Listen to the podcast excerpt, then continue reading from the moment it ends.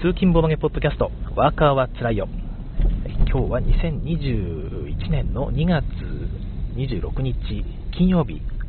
朝7時49分からの配信です。はい。すいません、実は2回目の配信というか収録でして、1回目間違えてマイクのイヤホンが、根元がプラグ入ってませんでした。ごめんなさい。えー、10分ちょっと喋ってしまったんですけども、もう一回撮り直させていただきます。ごめんなさい。はい。皆さん、あの教えてくださいましてありがとうございました。えー、っとですね、今日は例の、あれですね、えー、今、ツイッター界隈で大にぎわいのトゥクトゥクウッドマンというゲームのパクリ疑惑について話したいと思います。パクリ疑惑って言っちゃうとね、またちょっと一方的すぎるんで、そう盗作じゃないかという話が出てるんですよね。えー、トゥクトゥクウッドマンというゲーム皆さんご存知でしょうか？と遊んだことも私あるんですが、えー、直径、まあ、6センチ、7センチぐらいかな、ちょっと私も覚えてないんですが、5センチから8センチぐらいの間ぐらいの直径の円柱ですね。円柱がプラスチック製、樹脂製ですね。のプラスチックがこう、だるま落としみたいな感じで積み上がってるんですよ。夜横からハンマーでコンコンコンと叩く感じのゲームで、それが落としてはいけないゲーム。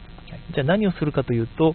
円柱部分一個一個に木の皮みたいな、この反ったあパーツですね、えー、瓦みたいな形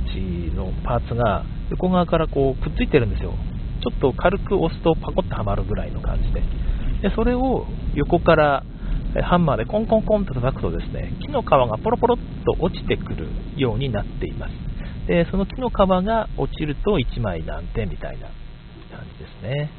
でただ、木の幹部分、円柱部分がガラッと落ちてしまうと、落ちた部分1個あたりマイナス減点を食らってしまうというゲームです。はいえー、これ、トゥクトゥクウッドマン結構昔から出ていて、私も結構前に遊ばせてもらったことがあるんですが、まあ、割と名作として末永くロングセラーで出ていたんですよね。でこれをキングスリーブという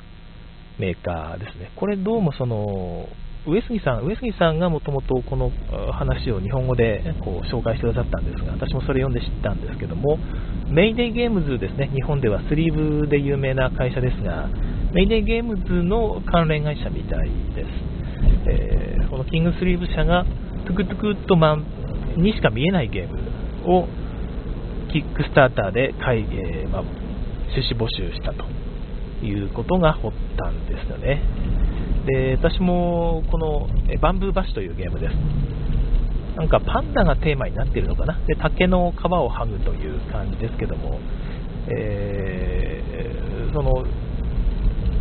紹介動画があるので、あのキックスターターの見たんですけど、完全にトゥクトゥクウッドマンなんですよ。なんか、このキングスリーブ社がこれを違うゲームだと言い張るのがすげえなと思うぐらいバンブーバッシュ完全にトゥクトゥクウッドマンでして、えー、横からコンコンコンって緑色の木のねその竹でしょうけど叩くとあの竹の皮が剥がれて下に落ちるんですね。でその落ちたやつが1枚1点でしたから。で幹部分ですね。竹の実の部分幹の部分が落ちてしまうとマイナス6点らしくてうんトゥクトゥクウッドマンだねっていう。感じの紹介動画だったんですが、まあ、まあ、当然海外でも皆さんがこれはもちろんねその作者を中心としてこんなのは盗作であるという騒動を起こしているんですけども。うーんそれに対してそのキングスリーブのアカウントが直接リプを送って反論してるんですね、えー、なんかこのドミニオンもサンダーストーンにパクられたじゃないかと。あれも手札5枚が6枚に変わっただけだぞということですよ。あとあなたデパート行ってごらんなさい。でジェンガのパクリゲームいっぱいあるよね。モノポリのパクリゲームもいっぱいあるじゃないかっていうことを書いてるんですよ。それに対して、え我らがバンブーバッシュはですね、トゥクトゥクウッドマンを、ま参考にはしたと。それはちゃんと書いてるんだよ。だけど、もう全然、えー、違うルールになってるっていう言い方なんですが、そのルールが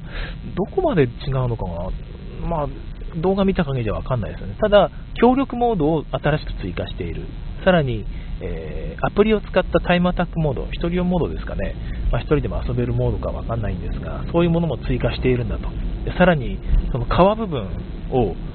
幹のところに固定するやり方もちょっと違うんだぜっていうようなことを書いててですね、最後の部分は本当にどうでもいい部分な気がしてるんですが、えー、まあ、そういうことを書いていて、こんなのも認められないのでは、ボードゲーム界隈のイノベーションっていうのは起こらなくなっちゃうよっていう締めですよね。でそういう長文をツイッターでは書ききれないですから、画像としてまとめて、わざわざその画像をリプってるんですよね、いろんな場所に。うーんで、まあ、それを読んで思ったのが、ドミニオンとサンダーストーンって言うけど、結構違うゲームだよなって思うんですよね。うんドミニオン、うんまあ、あんまり言うとあれですけど、ドミニオンに近すにだいぶ近いな、これって思うゲームは実は私の中ではあります。そのライセンスを受けてるゲームはともかく受けてないゲームで、いや、これはちょっとドミニオンすぎないっていうゲームはあって、プラスでプラスアルファ程度のドミニオンの拡張として出てもいいんじゃないかっていうぐらいの差しかないゲームって確かにあって、えー、それはまずいなっていうか、ドミニオンのルールを含んじゃってるんですよね、ほぼ。プラスアルファしかしてないっていう感じのゲームがあるんですが、うーんと、それは名前出さないし、まあ、置いておくんですが、あれですね、サンダーストーンは違いますよね、プラスアルファだけではなく、根本部分が結構違ってるところが多くて、ですねやってることがプレイ感も全然違うんですよね。やることはやっぱ洞窟を進んでいくって部分ですから、それは、あれを拡張としてドミニオンで出したらドミニオン別ゲーになっちゃうぞっていうレベルの違いだと私は思っているんですよ。確かにコア部分はデッキ構築、ね、ドミニオンが発明したあのメカニクスなんですが、うーん、まあ、難しいところですよね。コア部分は確かにほぼ一緒ですが、まあ、それ以外のドミニオン自体の楽しみって、あそこのコア部分だけじゃないと思うんですよね。で、そのコア部分じゃない部分の差異がでかいので、どうだろう。対してトゥクトゥクウッドマンはコンコンコンって床叩いて落ちるって部分があの面白さの相当を占めてると思ってるんですよね。あというかあれしかないですよね。でそれ以外になんか追加しましたよって言われてもコア部分が完全に一緒だからいやこれはさすがに同じゲームじゃないのと、まあ、思っちゃうんですよね。えっ、ー、と、アルガさん、バネストさんで買った人は多そう、トゥクトゥクッドマンですよね。うん、韓国系のメーカーなので、バネストさん強いですよね、その辺。えー、おはようございます。途中参加ですということで、シュウさん、いつもありがとうございます。はい、ああ、そっかそっか、今日は始めたのが遅かったからですね、もうすぐ8時ですが、私も会社を出るのが遅かったので、あのあ家を出るのが遅かったので、ちょっと道が混んでますよね、前も話しましたけど、10分出るのが遅くなると、15分から20分ぐらい会社に着くのが遅くなるんですよね、この時間帯混むから、から本当に時間調整難しくて、なかなか大変。はい、話それましたけど、どこからどこまでをパクリとするのかっていうのは本当に難しくて、さっき私も軽く言いましたが、基本的には元のゲームですね、前提となるゲームのルールをそのまま遊べてしまう、そういうルールになっているのはまずいのかなと、私は思っているんですよね。うんまあ、そのルールに例えばえーと、ザ・マインドをニムトで遊ぶとはちょっと違いますよね。それはニムトにザ・マインドのルール書いてあったらまずいってことですよ。ニムトのルールにこういうルールでも遊びますよって、ザ・ニムトっていうゲームですみたいな書き方をされていて、ザ・マインドのライセンス取ってなかったら、それはまずいと私は思うんですね。けど、別にザ・マインドのルールでニムトを遊ぶことはできるわけで、それは全然いいと思うんですよ。けど、まあそんな感じで、えー、ほぼ同じルールが書かれていると。で、プラスアルファしてますといくら言ったところで、そのルールを含んだものが書かれていたら、元のゲームですよね、元のゲームと同じ体験ということに私はなってしまうと思うんですよ。同じ体験っていうのもまたね、難しいんですけど、グラフィックとかコンポーネントの手触りとか、ちょっと違ったら、あれですけど、そのこうそういうコンポーネント部分とか、グラフィックを除いた体験部分っていうのをですね、判断するっていうのはなかなかまあ確かに専門的な技術なり経験がいるとは思うんですよね。だからそういうの抜きにして一般人がああだこうだ言うと、いやでもそれは違う体験でしょって、違うゲームでしょってえー、なってしまいがちな気はするんですが、実際のところそういう部分を抜いた部分がルールというゲーム、ボードゲームのルールの価値だと思っているので、そこが同じであればやっぱりそれは盗作だと思うんですよね。あアルガさん、えー、トゥクトゥクウッドマンの件ですね、は、意匠権でも引っかかると思うんだよなってことで、そうですよね。あれは完全に衣装が同じですよね、見た目も。あのシルエットで判別しろって言われたら、えっと、どっちだっけってなるレベルで似てますから、まあ、パクリだと思いますよね。あれは、まずいんじゃないかな。ちなみに、まさにこの現在進行形で話が進んでいるこの話なんですが、そのバンブーバッシュは、昨日の時点で、キックスターターキャンペーンはキャンセルされていましたね。やっぱりまずいと思ったんでしょうね。だってあんなことされたらもうメイデイからゲームを出したいっていうゲームデザイナーいなくなっちゃいますよね。あそこから出すやつは裏切り者扱いレベルの、まあ、いわゆる村、村意識的なことを言うとね、ちょっと嫌だなって思うかもしれないんですが、それぐらいのゲームデザイナーの強調はあってもいいと思ってるんですよ。あまりにもこう理不尽なことをするゲームデザイナーにとって良くないことをするような出版社からはみんなでね協力して一致団結してそこからは出さないそことは関わらないっていうやり方は私はまあありかなと思ってますのでそれが自分たちを守る術ですよね、え、まあそういう流れになりかねないような感じでしたからまあありかなとすみません、ちょっと、えー、っと、交差点に差し掛かりました。はい。うまく切り抜けました。信号ないんですよね、ここ。恐ろしい。両側から車が来ないことを確認しながら入っていかなきゃいけない上に、見通しが悪いという、カーブミラーついてますが、ほとんど見えないという。はい。まあ、そんな感じで、あんまり、この件に関しては、このキングスリーブ社、フリーじゃないかな、ちょっとやりすぎたんじゃないかなという気がしますね。えー、過去にそういう似たようなゲームいっぱい出してる例あるじゃないかっていくら言ったところで、ちょっとやりすぎてしまったのではないかというとこですね。これでご利用ししようと思ったんでしょうけど、まあ、キャンセルされたところを見ると、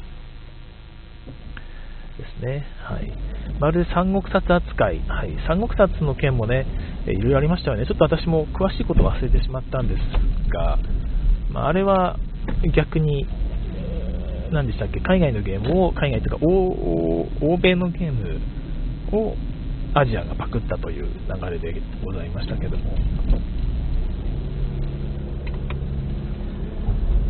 最近はね、そのアジアのゲームを海外がパクるという流れになりつつあるんでしょうかね。日本のゲームもね、えー、いろいろとありましたもんね。えー、なんか、こう、ボードゲームの著作権みたいな感じで、えー、ググるとですね、最近だとツイクストの件が出ていますよね。えツイクストも、その作者のアレックス・ランドルフがもう亡くなっていることから、権利を持っている方がね、ランドルフのまあ、その子孫に当たる方ですね、おいっ子さんだったかな、えー、が権利を保有されているらしいんですが、どっかの会社がそれを、もうそんなものは無効だと言って、えー、出してしまった。でそれを、それに対して訴訟が起きたみたいな感じですが、じゃあボードゲームのルールに著作権はあるのかという、そこが焦点になったんですが、どうも海外だと、ベルヌ条約というものが、えー、適用される範囲にボードゲームを含まれる可能性が高いという見解みたいで、えー、まあ、やはりちゃんと保護されるという流れになりつつあるみたいですね。日本はそこがちょっとまだ遅れていて、日本だといやボードゲームっていうのは著作権に含まれないよねって。でいう意識みたいです。そこうまく変わっていくといいですよね。で、まあ、ベルン条約に照らし合わせると、ちゃんと保護されますからということみたいです。はい。まあ、まだまだね、この辺は、これから整備されていくところだと思いますけども、とりあえずは、まあ、保護される形にしていっていただかないと、ボードゲームデザイナーって、本当食っていけなくなりますよね。ボードゲームデザインで食っていける人って本当に少ないので、その人すらもなくなってしまうと、まあ、こういうボードゲームの多様性ってどんどんどんどん失われていってしまいますから、で多様性が失われるっていうと、じゃパクリ認め、パクリっていうか、こういうちょっとした模倣も認められないんであれば、それこそ多様性が減ってしまうじゃないかという意見もちょっとあると思うんですが、僕はそんなことはないと思うんですよね。違うゲームを考えるっていうのはいくらでもまだまだできると思いますし、えー、似たようなメカニクスであってもね、そのドミニオンとサンダーストーンぐらい違うゲームがあれば、人は何も言わないっていうことはもう証明されてますから、え、それぐらいの差があるゲーム、ちゃんと考えろよってことだと思うんですよ。似たような、ほぼ同じゲームにちょっと追加したようなゲームを出してですね、まあ、それをオリジナルゲームですと言い張るような、こうちょっと醜いようなことをしないでですね、え、そういうことをやっていった方がよほど業界は健全であると私は思います。はい、でさっき言ったちょっと現在進行形って話ですよね。ちょっとびっくりしたんですけども、もともとコリアンボードゲームズさんですね、私、果物集めを出してくださった会社のスタッフのレオンさんって方がいらっしゃるんですが、レオンさんが割とこの件に憤ってらっしゃってですね、いろいろと巻き込んでツイートされてるんですよね。で、えっ、ー、と、別件で、別件で私とは別の方が、なかなかいいことを言っててですね、そうですね、レオンさんの件置いといて、話走りながらなので、話が前後してしまうんですが、レオンさんちょっと一旦置いといて、別の方ですね、欧米の方、すみません、お名前忘れてしまったんですが、よく、えタイムラインで見かける方ですね、この方が言っていたのが、ノバルナの件を出していたんですよ。ノバルナご存知ですかね、先日、SDJ の、えー、レコメンドに出たんでしたっけ。最後のノミネートまで残ったんでしたっけね、ノバルナのことを出していて、あれはローゼンベルクとコルネの共作ということになっているんですけども、もともとコルネの単独作品、ハビタッツっていうゲームの、まあ、リメイクで、まあ、リインプリメイ reimplement というんですが、あまあ、それを元に作られたゲームなんですよ。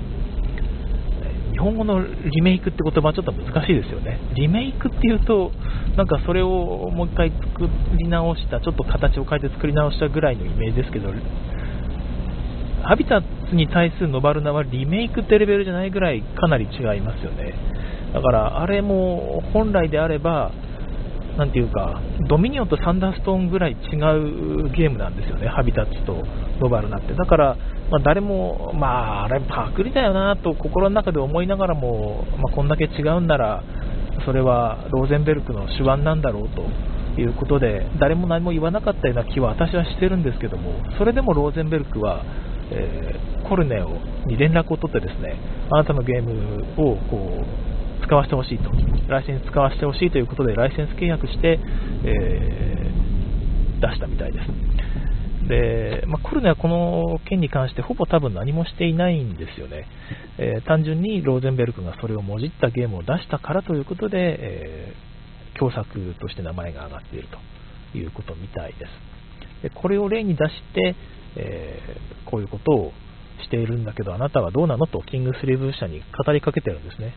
あなたローゼンベルクちゃんと見ましたか？と、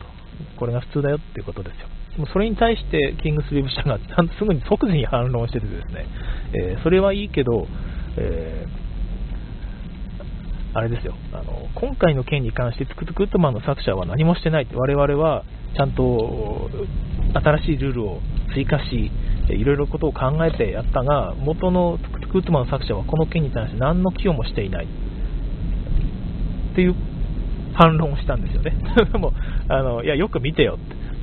コルネも何もしてないぞって、でもローゼンベルクはちゃんと共作者として名前を挙げたんだよ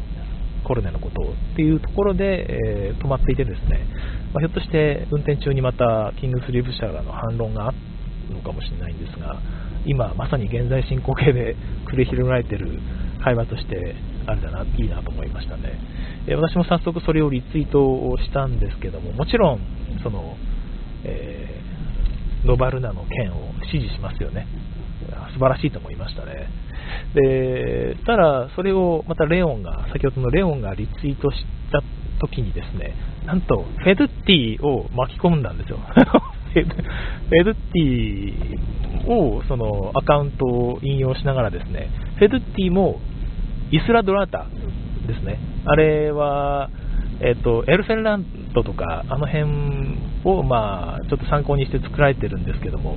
えー、だから、ちゃんと払支払ってるんですよね、アランムーン、アランムーンにお金を払ってるんですよ。で、ちゃんとこういうことを、フェルッティもしているんだよっていうことをリツイート、私も巻き込みリップなんですけど、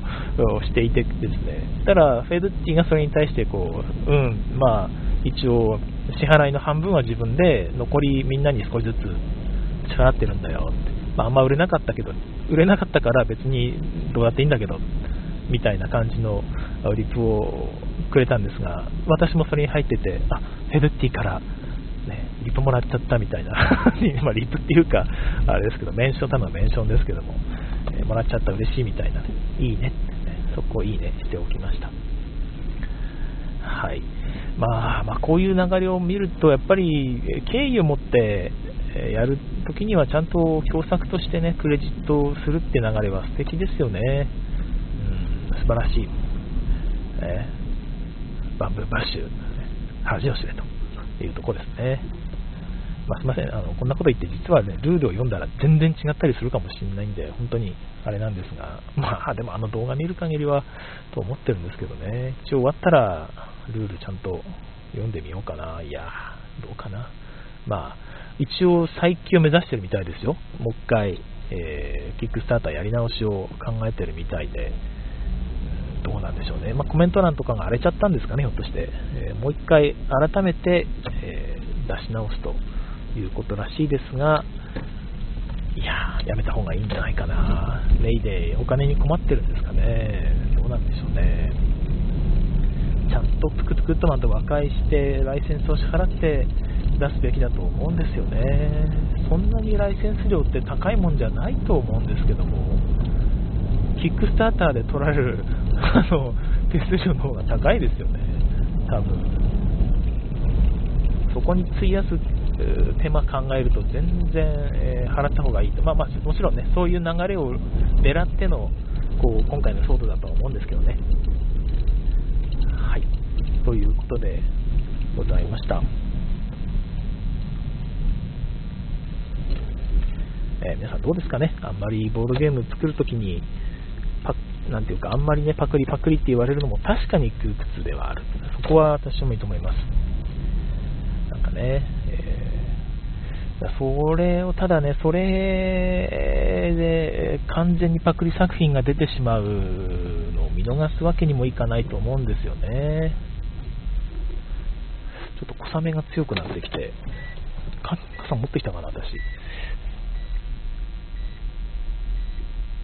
はい、駐車中ですね。えー、っと、ピピッと。はい。あ、ちょっと左に寄りすぎた。隣の人に車ぶつけられちゃう、これ。ドア開けたとき。はい。おー、後ろに人が。はい。えー、駐車場に着きました。ああと5分ぐらいです。なんか喋りましょうかね。えー、いつものそうかそうか。えっ、ー、と、もともと1回目の収録ですね、えー、途中で終了してしまいましたけども、マイク、イヤホンが刺さってなくてしまいましたけども、その冒頭に喋っていた内容が、なんかありましたよね。なんかありましたっけ？アルナックの話、えー、なんかしていましたね。アルナック、アルナック遊ぼうって話を、ああ、そうそうそう、3人が良いのか4人が良いのかみたいな話をしていたので、追加でもう一回しますと、アルナック、今週末、ね、いつまにか金曜日になってますから、もうね、週末のことばっかりずっと考えてるんですが、あ今日はもう仕事を早く終わらしてですね、えー、なんか、遊べてないルール、積んでるゲームのルールでも読もうかなと思ってるんですよね。ただ、まあ、あるなくもう一回遊びたいなと思っていて、えー、今度、今週末、エチボ、エチ年始ボードゲームの会があるので、そこで遊ぼうと思っています。その時に4人で遊ぶのがいいのか、3人で遊ぶのがいいのかってちょっと悩んでるというところですね。ボードゲームギークを見ると、ベストは3人となってるんですけども、この間3人で遊んだらですね、そんなにその冒険によって新しい場所が開けなかったんですよね。で、新しい場所が開けると、そこに行くと資源がごっそりこう手に入るようになるので、ちょっとその展開が楽になるんですよね。で、まそこがすごく良くて、うーん、もっとたくさんで、4人でやったらごそっといっぱい開いてね、えー、展開も激しくなるのではないかと、ちょっと派手さがあのゲーム、冒険で守護者がやってきてっていう部分以外がすごく地味なんですよね。あの、1金もらえる、1コンパスもらえるぐらいの効果しかなくて、ごそっと資源がもらえるっていうのがですね、基本的には冒険に行った時ぐらいなので、あそこがいっぱい開いてくると、展開が派手になって、より満足度が上がるのではないかっていうですね、ちょっと期待があるんですよね。で、4人で遊びたいなと思ってるんですが、4人だと時間かかりすぎるかなってとこですね。うん、1回遊んだ人で遊べば、まあ、交渉1人30分ってなってますから、1人30分ぐらいで遊べそうですが、初回プレイだとね、30分にはちょっと難しい気はするんですよね。1人45分って考えると、4人だと270分になるの ?270 分、いや、180分か。45分、45分、45分、45分、90分かける2で180分、3時間ですね。やっぱ3時間かかっちゃう気がするなうん、3時間でやりましょうってね、オープン会でなかなか言いづらいですよね。ただ、人気作品なので、やりたいっていう人は、まあ、いそうな気はちょっとしますけどね。うん、さあどうでしょう？わからない。あれなくちょっとわかんないのが、洞窟を開ける、最初に開ける人のメリット、どうなんだろうなってちょっと思ってるんですよね。まあ、開けてすぐに守護者を倒せる守護銃ですよね。倒せるだけの資源があればいいんですけども、わかんないですから、あたまたま倒せればいいけど、倒せなかった時は、呪いを受けて戻らなきゃいけないんですよね。でしかもその後、他の人にこう、守護獣倒されちゃうと、守護獣を倒した時の5点も入らないということになってしまうので、ちょっと寂しいかなという気がしています。うん、もったいない気がするんですよね。えー、3枚なり、6枚なりのコンパスを支払うのって結構重いですから、だからその部分がどうなるんかな、まあでも次回は積極的にコンパスをたくさんゲットする方法をカードで、えー、まあ、得てですね、コンパス節約しながらコンパスの数減らすみたいなね、えー、と必要なコンパスの数減らすみたいなカードも確かあったと思うので、まあ、そういうやつを使いながら、ちょっとやってみようかなという気はしています。なんだかんだであるなくのことを考えてる っていうのもやっぱあるなくいいゲームなんでしょうね。あんまり合わなかったとか言っちゃってごめんなさい。えー、ということで、週末に向けて皆さんもテンション上げていきましょうね。えー、はい、ということで、えー、ちょっと前半すいません、お聞きづらいところああったのはもう消えてるんですね。これ聞いてる、聞いてる人にとっては。はい、えー、今日リアルタイムで聞いてくださった方、本当ご迷惑をおかけしました。ということで、え週末まで頑張っていきましょう。今日もお聴きくださいましてありがとうございました。次回更新をお楽しみに。さよなら。